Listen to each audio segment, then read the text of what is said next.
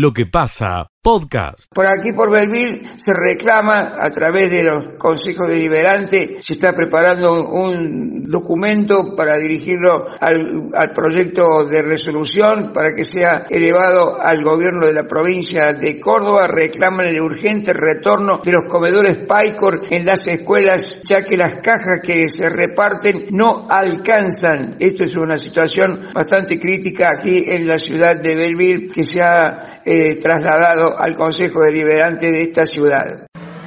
Escucha lo mejor de lo que pasa.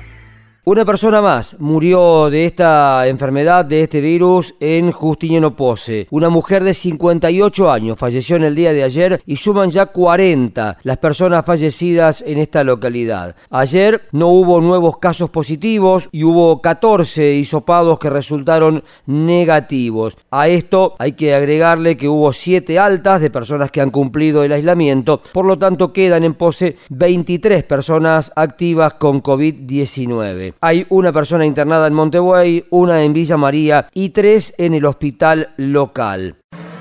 Escucha lo mejor de lo que pasa. ¿Qué ha pasado ahí? La analista internacional Andrés Repeto nos atiende. Gracias Andrés, un gusto, buen día. Buen día, ¿cómo te va? ¿Qué ritmo de programa que tenés, eh? ¿Cómo van, eh? bueno, acá en Córdoba somos así porque después nos relantizamos un poco llegando a Santiago. Pero acá, son, acá vamos con este ritmo. Andrés, querido, gracias por este minuto. ¿Qué pasa? ¿Qué pasó de golpe en Cuba? Mira, eh, claro, vamos con el diario el lunes, ¿no? Que es un poco más fácil. Sí. Eh, yo me acuerdo en 1994 cuando hubo una marcha, dicen que es, digamos, la, la más importante hasta la de este domingo. Eh, en ese momento aparecía el omnipresente Fidel Castro, obviamente con la fuerza represiva del Estado, y la manifestación terminó. Han pasado muchos, muchas cosas, muchos años, nuevas generaciones, pero al igual que eh, ocurrió en la primavera árabe, eh, yo lo posteé ahí en mi Instagram, la revolución digital, ¿no? De hecho, en este momento, mientras estamos hablando, hay muy, muy poca información de Cuba. Ayer volvió a hablar el presidente Díaz Cané, no hay acceso, por lo menos que se sepa hasta ahora, de acuerdo a algunos corresponsales que trabajan en el lugar, de agencias internacionales como Associated Press, que su fotógrafo fue golpeado por, por la policía, no tienen acceso a Instagram, en este momento no tienen acceso a, Twitter, o sea, han bloqueado y han cortado lo que ha generado eh, el gran cambio, como ocurrió en muchas partes del mundo, ocurrió ahora en Cuba, y ocurrió porque el 53% de los cubanos tiene acceso a algún teléfono móvil, porque con todos los problemas igualmente que pueda generar, el 63% tiene acceso ahora a Internet, porque eso lo permitió Raúl Castro, eh, de a poco, digamos, se fue dando esa posibilidad, y yo escuchaba algunos testimonios de cubanos que decían, me enteré lo que pasó en tal lugar, es decir, lo que para nosotros es obvio y es cotidiano, eh, eh, para los cubanos no, es decir, se venían comunicando una, una gestación de las protestas a través de las redes sociales, hay un artículo muy interesante en la BBC donde decía este que, incluso los medios eh, tradicionales de comunicación, obviamente todos controlados por el Estado, a veces tenían que informar lo que se informaba en redes sociales, porque obviamente la gente no cree, que yo calculo en su gran mayoría lo que le dicen de los medios oficiales, y las redes sociales servían no solamente como protesta, sino también para informar muchas de las penurias que por infinitas situaciones eh, tienen que sufrir los cubanos, por el embargo, por el mal gobierno, por, por, y creo que también otra de las cosas que agravó la situación, como ha pasado en todo el mundo, es el tema de la pandemia, ¿no? que mm. se ha disparado el número de contagios y de muertes en la isla. Ahora, Andrés, ¿qué solución se le ve? Porque todo este diagnóstico que acabas de relatar, más o menos uno lo tiene, leyendo un poco eh, se adecua a este concepto. Pero para adelante, ¿qué, qué puede seguir? Porque claro, es una manifestación muy masiva lo que ha pasado. Sí, es masiva y se dio en todas partes de la isla. Yo creo que, eh, aparte no está Fidel, este, digamos, no hay un liderazgo indiscutido, les guste o no, mucha gente se crió con, pero hoy pasa que mucha gente, muchos chicos jóvenes, había ayer una imagen también de gente con un cuchillo rompiendo una imagen de Fidel, digo, eso es o era impensado, pero para que nos demos cuenta de la importancia que sigue teniendo Cuba, de hecho, por Cuba casi hay una guerra entre dos superpotencias, ¿no? Mm. No nos olvidemos de eso. Los tiempos han cambiado, sí, pero estamos en una nueva situación. Yo creo, y, y es tal la importancia de Cuba, que por algo ayer se intentó detener en Venezuela a el líder de la oposición, eh, Guaidó, y se detuvo a un importante hombre de, de su círculo político. ¿no? O sea, para mí no está desentonado lo que acaba de pasar en Venezuela con la entrada de fuerzas policiales, también, bueno, otra... Eh, yo, la verdad que llamarles dictaduras es una simplificación para mí, es mucho más que eso, mucho más profundo. Este, y de hecho esto ha generado un rebrote a nivel internacional de Rusia diciendo atención y ojo con la intervención este, extranjera en la isla. Bueno, bueno, uno dice, bueno, la verdad que, que las potencias estén diciendo no hagan injerencia este, en otro país, eh, la verdad que es poco serio, pero bueno, eh, demuestra que obviamente Rusia quiere seguir teniendo un papel preponderante en la isla. Joe Biden diciendo no están escuchando a los cubanos y advirtiendo sobre la utilización de la fuerza y la Unión Europea pidiendo este, al gobierno cubano que escuche a los cubanos. Mira, a mí cuando lo escuché el primer día a Díaz Canel diciendo que a la gente salga a las calles para responderle a la gente que estaba, para mí fue un gesto de debilidad pero decirte qué va a pasar sería, este, la verdad que no tengo ni idea, porque es una noticia en desarrollo, porque es algo inédito, porque es un gobierno que maneja absolutamente hasta ahora, o manejaba todos los hilos del poder de todo. Yo creo que cuando se rompe el miedo, este, muchas cosas pueden pasar. Lo que pasa es que cuando vos tenés la utilización de la, la herramienta de la fuerza, eh, la pregunta es, si la gente vuelve a marchar ¿de mm. qué manera van a reprimir? Sí, sí, claro. ¿No? Eh, en Venezuela pasó lo mismo, la gente marchó, marchaban de a millones hasta que mataban a, decenas y decenas de personas en las marchas y la gente dijo, bueno, acá lo terminamos. La verdad que yo no sé lo que puede seguir ocurriendo, pero claramente eh, hay generaciones distintas, hay un golpe también a la cultura, es decir, hay otros, eh, por lo que uno puede estar viendo, hay otros factores también de protesta que tienen que ver con otro tipo de personas, con otro tipo de, con otro tipo de juventud. Así que para mí es un, absolutamente es una noticia en desarrollo, pero este, vuelvo con lo mismo. Esto está generando Una, un, un, pequeño oleaje después del tsunami en diferentes partes del mundo. Así que hay que ver porque siempre en estas situaciones puede haber grandes sorpresas. Eh, uno se preocupa o, se ocupa de pensar si el, la revolución cubana de los Castro y sus sucesores han sido capaces de ir adecuándose a los tiempos nuevos, porque son nuevos tiempos. No, son 60 años atrás no era lo mismo lo que pasaba en la isla. No, ni, por supuesto. Ni, en el mundo. Y ni en el mundo, obviamente, ni en el mundo. Mira, a, mí me pareció, yo no estoy a favor del embargo, no es una posición política, sino es una cuestión de que ni siquiera le ha servido al cubano de a pie, al cubano de a pie le lo ha desfavorecido y mucho. A mí me pareció mucho más inteligente la política que desde el 2014 al 16 hizo en ese momento histórico este, Barack Obama cuando él les habló a los cubanos y donde Raúl le habló a los estadounidenses, ¿no? Mm. Eh, yo creo que la apertura podía darle a los cubanos una este, salir de la isla de, de este chico, ¿te acordás la película te decía buenos días, buenas noches, que vivía en ese mundo, digamos, darle a la gente en Cuba mundo les ha dado la posibilidad de ver qué pasa en otras en otros lugares, conexión, conectividad, poder estar comunicados, el poder estar comunicados también genera la posibilidad de nuevos líderes. Fíjate que todo empezó por un chico que con un cartel pedía la liberación de un cantante que fue detenido por una canción en contra del régimen. Entonces, digo, eh, yo hace muchísimos años, previo a, la, primavera árabe, hablaba de nuevos medios, nuevos líderes y ojalá un nuevo mundo. Bueno, esto en parte es lo que está pasando nuevamente en Cuba y quizás en parte es por la política que trató de implementar Obama. La verdad que seguir metiendo de forma anacrónica un embargo que no hace más que más de lo mismo y que los que están arriba sigan viviendo una vida muy diferente a las que este, son gobernados, me parece que era mucho más inteligente buscar otra manera. Bueno, llegó Trump, se, se, sí, porque se volvió a lo mismo. Es muy cierto lo que decir. De la misma manera que han pasado los 60 años para la Revolución Cubana, también pasa 60 años para los habitantes del mundo y de Estados Unidos. Así que Estados Unidos podría cambiar un poco también, ¿no?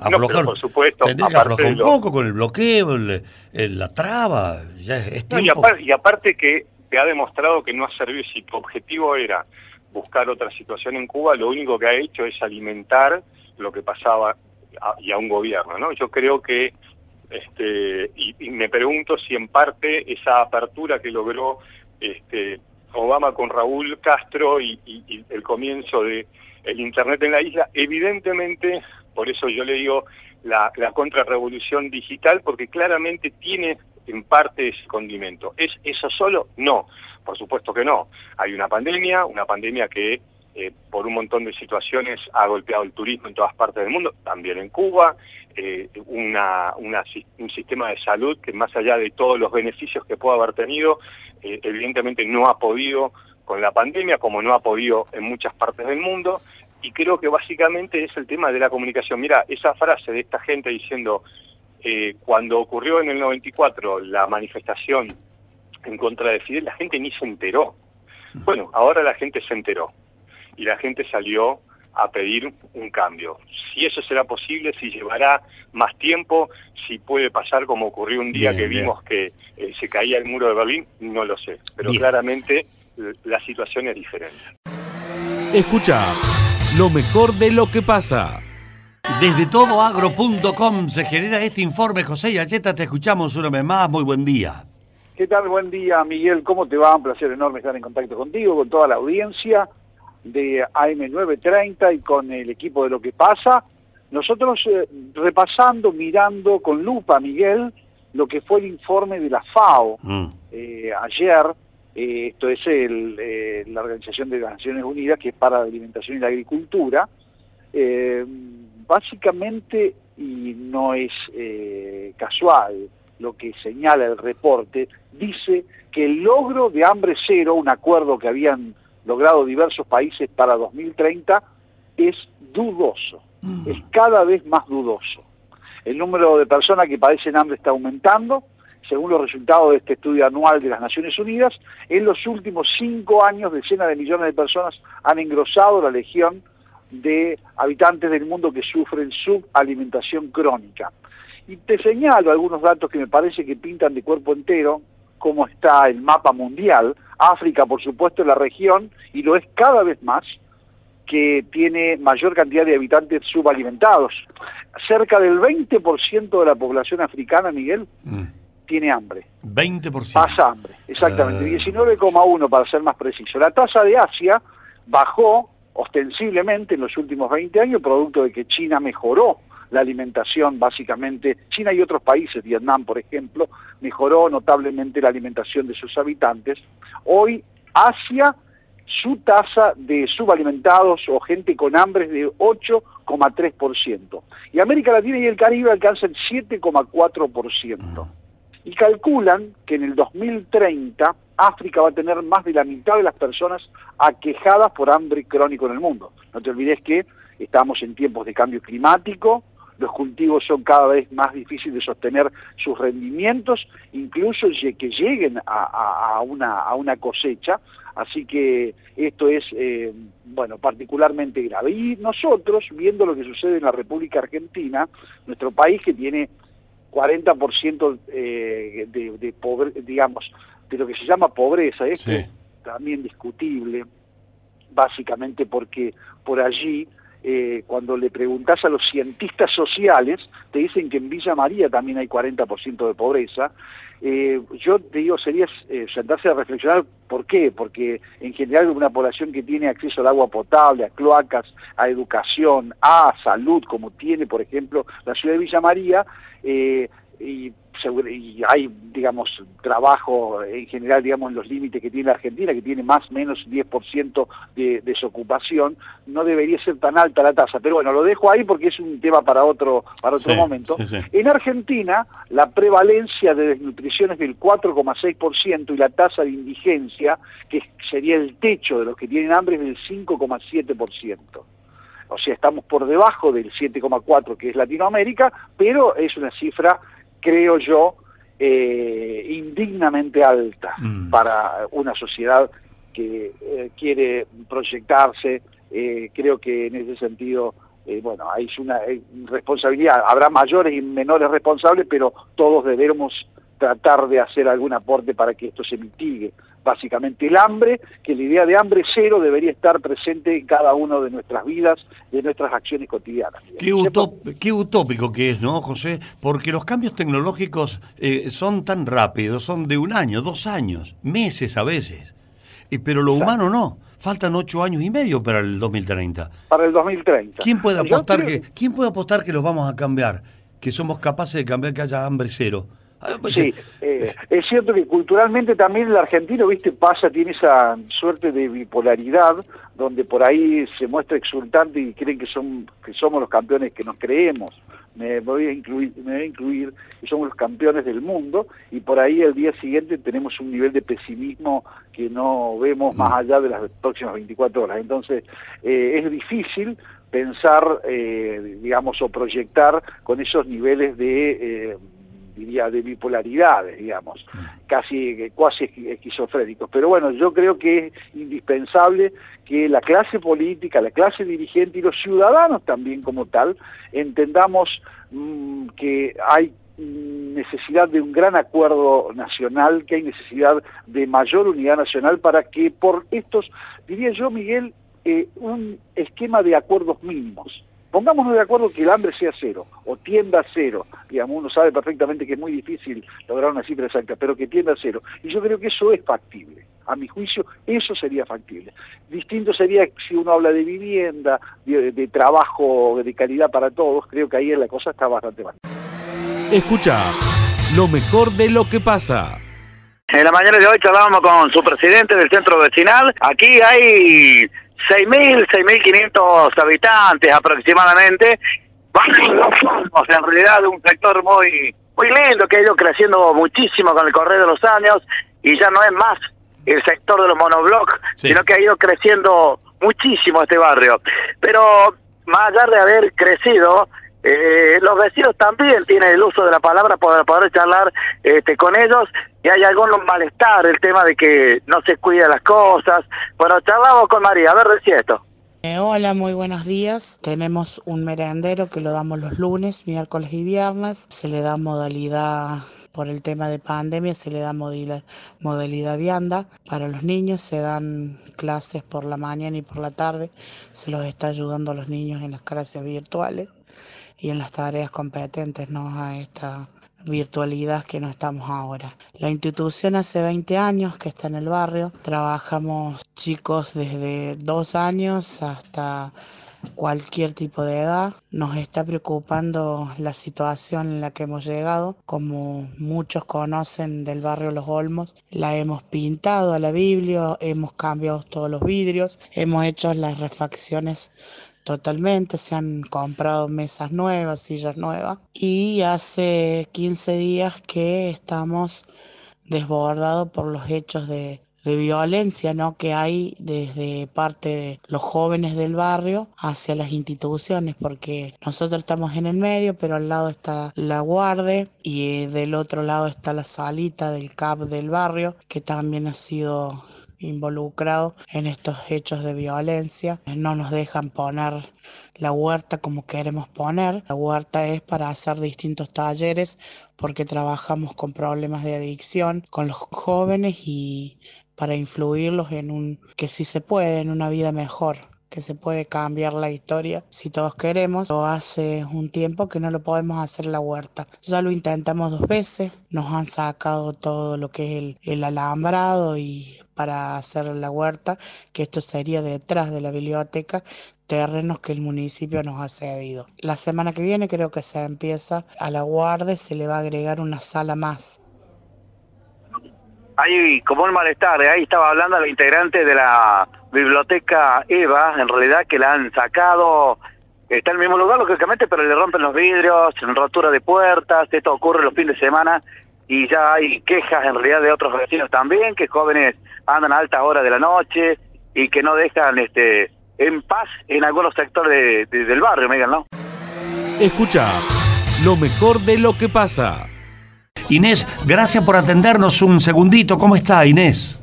Aquí estamos, bien, bien, bien, aislada. Aislada. Bueno, pero puede hablar por lo menos. Y, y nosotros que somos un medio oral, eh, le podemos, podemos poner su palabra al aire. Inés, Bueno. eh, que es cierto, la, la ONU está advirtiendo de una catástrofe generacional. Es absolutamente cierto, pero lo que más me preocupa a mí es que nosotros, los argentinos, necesitemos que lo diga la ONU Ujú. Para tomar conciencia de que esto que nos pasa a nosotros hace años, porque también habrán visto ustedes los, los datos que existen, de que hay provincias que en los últimos 3, 5, 10 años han perdido años enteros con las huelgas. A nosotros esto nos pasa desde antes. ¿Por qué estamos siempre sacando malos resultados en las pruebas internacionales cuando hace 10 años o 15 éramos los mejores de América Latina? Ujú. A nosotros esta advertencia nos llega tarde o quizás nos despierta un poco más. ¿sí? Sí, sí, sí, sí. Eh, sí, Las escuelas han estado cerradas. Acá, por el tema pandemia, son disposiciones que según el, el Ministerio de Salud han concluido que debía procederse así. Eh, pero también es de anterior, como bien lo vino mencionando. Pero ahora es ahora. No, y por eso, pues ahora, lo, ahora el, el aditamento mayor es que es mucho más masivo que lo que ha pasado. Pero eh, de todas maneras se monta sobre nuestra experiencia de que siempre que pasan estas cosas, cuando se vuelve a la, a la normalidad, hay una promesa de los sindicatos, de los ministerios, de los docentes, de que se van a hacer clases extras, de que se van a recuperar los contenidos, de que se va- y eso después no pasa. Claro. Es Entonces cierto. vivo- vivimos en el permanente engaño, en eso y en muchas otras cosas en América Latina y en Argentina más. ¿sí? Nos conformamos con el como sí, con que el chico vaya a la escuela y a eso le llamamos inclusión. En realidad inclusión es que el chico aprenda, no que vaya a la escuela. Si aprende en otro contexto, también es inclusión. Nuestro gran problema es que no entendemos que el valor de cambio, el oro, el dinero, lo bueno de esta sociedad es que tenemos el conocimiento para distribuir a todos. Si uno sabe, consigue buen empleo. Si uno consigue buen empleo, vive mejor. Pero el problema es que es la base Mm. de la pirámide esto no anda, porque no nos ocupamos en las escuelas de que todos sepan lo que tienen que saber para conseguir un buen empleo o para Claro. vivir mejor. Estas discusiones, Inés, que siempre se dan... Usted la está planteando muy descarnadamente, ¿no? Pero... Bueno, es que yo ya soy vieja y no me interesa hablar políticamente correcto. Pero que los jóvenes tendrían que hablar como ustedes, los jóvenes, no hace, no hace falta llegar a viejo, porque si no perdemos, se pasa mucho tiempo. Usted sabe que yo creo que los jóvenes hablan así ¿Sí? y por eso se van de la escuela. Ah, Porque fíjese el caso famoso del chico este de la computadora que habló la, la vicepresidenta. Cuando ella dijo, bueno, este muchacho ha hecho esto gracias a que el Estado le dio la computadora y qué sé yo. El chico este no iba a la escuela, no le daban computadora porque no estaba dentro de la escuela, y al final se la cambió por el celular a uno que sí iba a la escuela, a Claro. quien ese que iba a la escuela no le interesaba la computadora. ujú. El cuento es bien distinto. ¿sí? Entonces, muchos chicos se van de la escuela, no porque se van a trabajar, sino porque no aguantan más la escuela, un lugar a donde tiene un, un modo de funcionamiento que no tiene que ver con los jóvenes, no los comprenden a los jóvenes, no les enseñan cosas que les interesan a los jóvenes. ¿Para qué van a estar? Ahora parece que es ecuménica la cosa, porque si la ONU lo advierte, eh, Sí. catalogándolo de catástrofe genera- generacional, sí. no es solo la Argentina. Bien, uno debe ocuparse más de lo nuestro, ¿no? Absolutamente. Tenemos cierto. nuestras No- características, no- pero, no es de la- sí. pero es generacional. Esto es generacional, Inés. Por eso, claro, por eso hay tanta preocupación en el mundo por cómo hacemos para cambiar estos sistemas escolares. Ah, Eso es una preocupación mundial, porque los sistemas escolares se han transformado en grandes burocracias, muchas veces, no en todos los casos, no en todos los casos, eso hay que decirlo, hay manera de salir de eso, pero la única manera es que la sociedad reclame, porque los políticos no quieren hacer algo que no les va a dar rédito inmediato. Si la sociedad no reclama, no pasa nada. Y si la sociedad no se da cuenta, no pa- por eso hablo tan descarnada. ujú. Así que, ¿usted cree que hay una, una mezquindad política a tal punto que no quiere modificar la cosa para seguir reinando? Bueno, todas las negociaciones con los sindicatos significan siempre algún dame y dame y alguna alguna cosa por debajo y alguna eh, eh, digamos, todos sabemos que la educación está mal, todos sabemos que se está gastando mal porque hay una mala distribución, porque no se premia realmente. en todos los países del mundo se evalúa la calidad de los docentes, en Argentina no. En todos los países del mundo hace años que se evalúa a los alumnos. Acá querían suprimir las evaluaciones. Si no sabemos dónde estamos, ¿cómo vamos a salir adelante?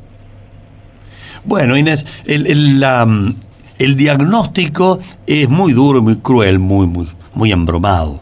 Eh, y usted dice que se puede salir, que hay alternativas. Yo digo que tenemos que usar este espacio de pandemia para tomar conciencia real de dónde estamos y hacer una promesa como país de que nos comprometemos a poner el esfuerzo para poder salir adelante y cambiar. ¿Qué paso habría que dar, Inés? Usted como socióloga, ¿qué paso habría que dar? Creo que el primer paso sería ponernos metas claras y no hacer como hacemos siempre que nombramos una comisión para que para que cumpla las metas, sino hacer un compromiso muy serio personal y social de que esas metas las vamos a cumplir. Por ejemplo, el tema de poner en el aula gente que sepa lo que tiene que enseñar, que hoy no pasa. Uh. Así de simple. pero hagamos el compromiso nacional. Eh, pero quiero decir una cosa. No es problema de quien está en el aula, es el problema de que quien lo formó no lo formó con lo que lo tenía que formar. Porque ¿qué haríamos nosotros si las universidades no formaran a los médicos como que hay que formarlos? Bueno, eso es lo que pasa en educación las instituciones formadoras hoy en día han perdido pie y, no tenemos un sistema que controle la calidad de las instituciones formadoras como pasa en todas partes del mundo que tienen que acreditarse, que tienen que tener ciertas condiciones, que tienen que tener una serie de cosas que no son tal cantidad como las que hay en la Argentina.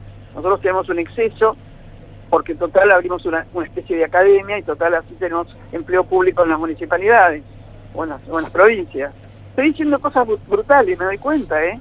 No lo estoy diciendo, y te puedo demostrarlo, ¿eh? Sí, sí, tengo evidencia, tengo evidencia que, demuestra esto. Inés, yo quería ir por ese lado, porque justamente hablas de las escuelas, o, habla de las escuelas eh, y de la educación, y hoy se ve que cuando uno sale al mercado laboral, también ya cuesta creer de estar más de dos años en un lugar para trabajar, cuando antes uno quería trabajar de por vida, para jubilarse, para tener eh, todas las posibilidades de vida eh, en una condición mejor. Y hoy me parece que también tiene que ver esto, ¿no? De eh, esto de pelear permanentemente en las escuelas, de que estoy de acuerdo o no de acuerdo, voy a un lugar para lo laboral y en dos años voy y busco otro y así voy rotando. Y, también se genera esta incertidumbre en, en el mercado laboral, ¿no?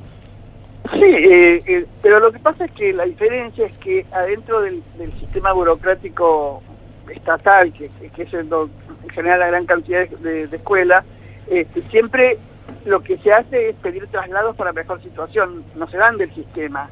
No es como en la empresa privada en donde uno tiene para tomar otro puesto tiene que dejar el anterior. Y acá es, es todo un sistema que está muy armado para sostener lo que hay. Uno pone un pie adentro del sistema educativo y ojo, puede decir una cosa que es real, pero es muy brutal. Aunque no tenga el título correspondiente, si uno puso el pie dentro del sistema educativo no lo pueden echar. Y esto es todo, todo un tema, porque esto quiere decir que entonces cuando aparecen materias nuevas o cosas nuevas que habría que enseñar, bueno, como no hay profesorados hay que poner gente que no tiene título, y esa gente que no tiene título a veces sabe, pero a veces no sabe tanto, y no se la puede... Es decir, es toda una, una un...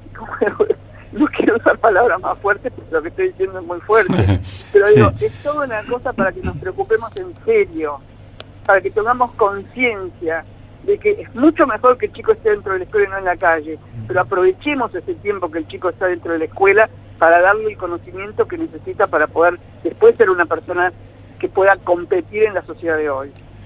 Bueno, Inés, ha sido una conversación fuerte con usted. Usted ha tenido expresiones muy definidas. Acá dice, un oyente dice, la señora Inés, ¿cuánta verdad dice? Estamos día a día peor, menos cultura y más en los jóvenes del futuro. Esto favorece a un sector político actual. Un oyente que están escuchando, ¿no? Sí, sí, pero yo creo que hay que pasar por encima de la grieta. Todos estamos mal. Mm. Todos todo acá en la Argentina, y yo trabajo mucho en, organismos internacionales y tengo mucho contacto, este, tenemos una, especie de venda en los ojos para ver la educación. Creemos que porque tuvimos una muy buena ley 1420 que fue maravillosa nuestra educación, siempre se va a sostener así. Y, y bueno, y hoy nos pasa que ya no somos. Ahora, ahora ya somos la cenicienta del mundo. en la educación. Eh, Inés, ¿y ¿usted cree que como la, la ONU dice catástrofe generacional, porque la ONU es, el- es ecuménica, es mundial, Sí, creo que sí. los otros países, los otros países, están mucho más, más lejos que nosotros, o nosotros estamos muy, muy lejos de, en diferencia con los demás países de ese mundo del que habla la ONU?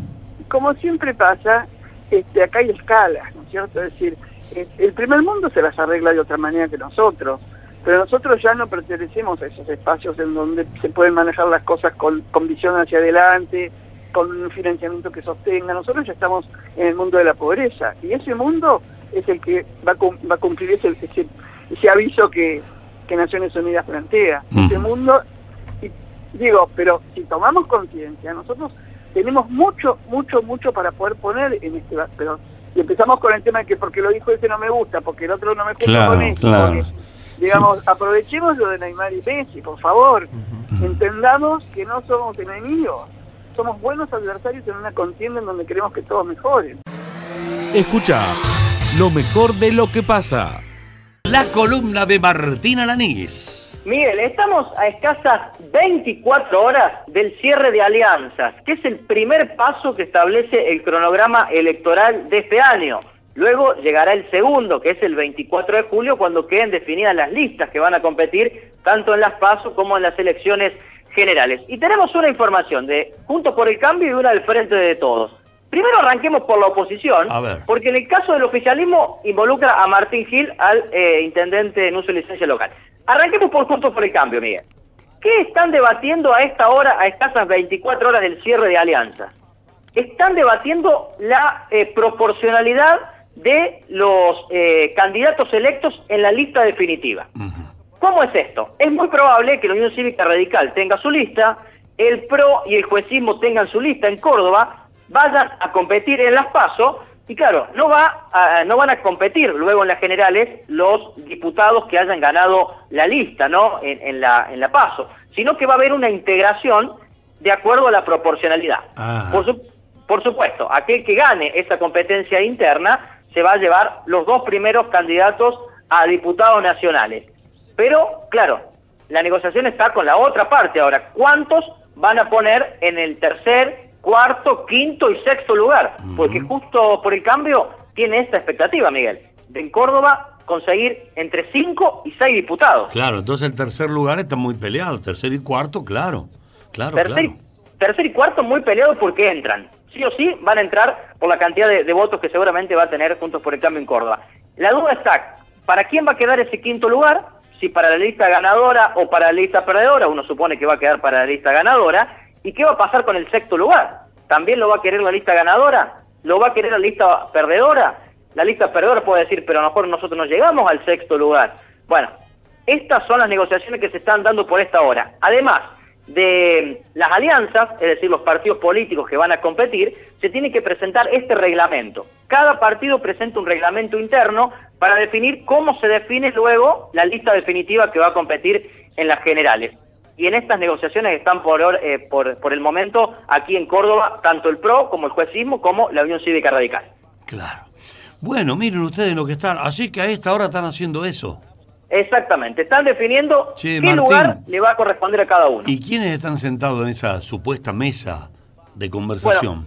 Cada partido tiene representantes, Miguel. A la ver. UCR ha puesto sus representantes. ¿Quién? ¿Quién? eh, que están del sector mestrista, del sector de, de Mario Negri. No sé si directamente lo negocian ellos, Miguel. Lo más probable es que el toque final lo, lo- lo resuelvan ellos. Pero me parece que la letra fina están justamente los apoderados de cada uno de los espacios. Ajá. Están eh, por el lado del radicalismo la gente de Negri, la gente de Juez, la gente de Rodrigo de Loredo, que supuestamente sería el candidato primer diputado nacional por la Unión Cívica Radical, y del otro lado están la gente del PRO y del juecismo. Recordemos que Luis Juez quiere ser candidato a senador, Santos sería candidato a diputado de- del PRO y esos competirían frente a Negri y frente a De Loredo. Esta sería más o menos la interna de Juntos por el Cambio. Recién Bien. se va a terminar de confirmar el 24, ¿no? Cuando estén las listas definitivas.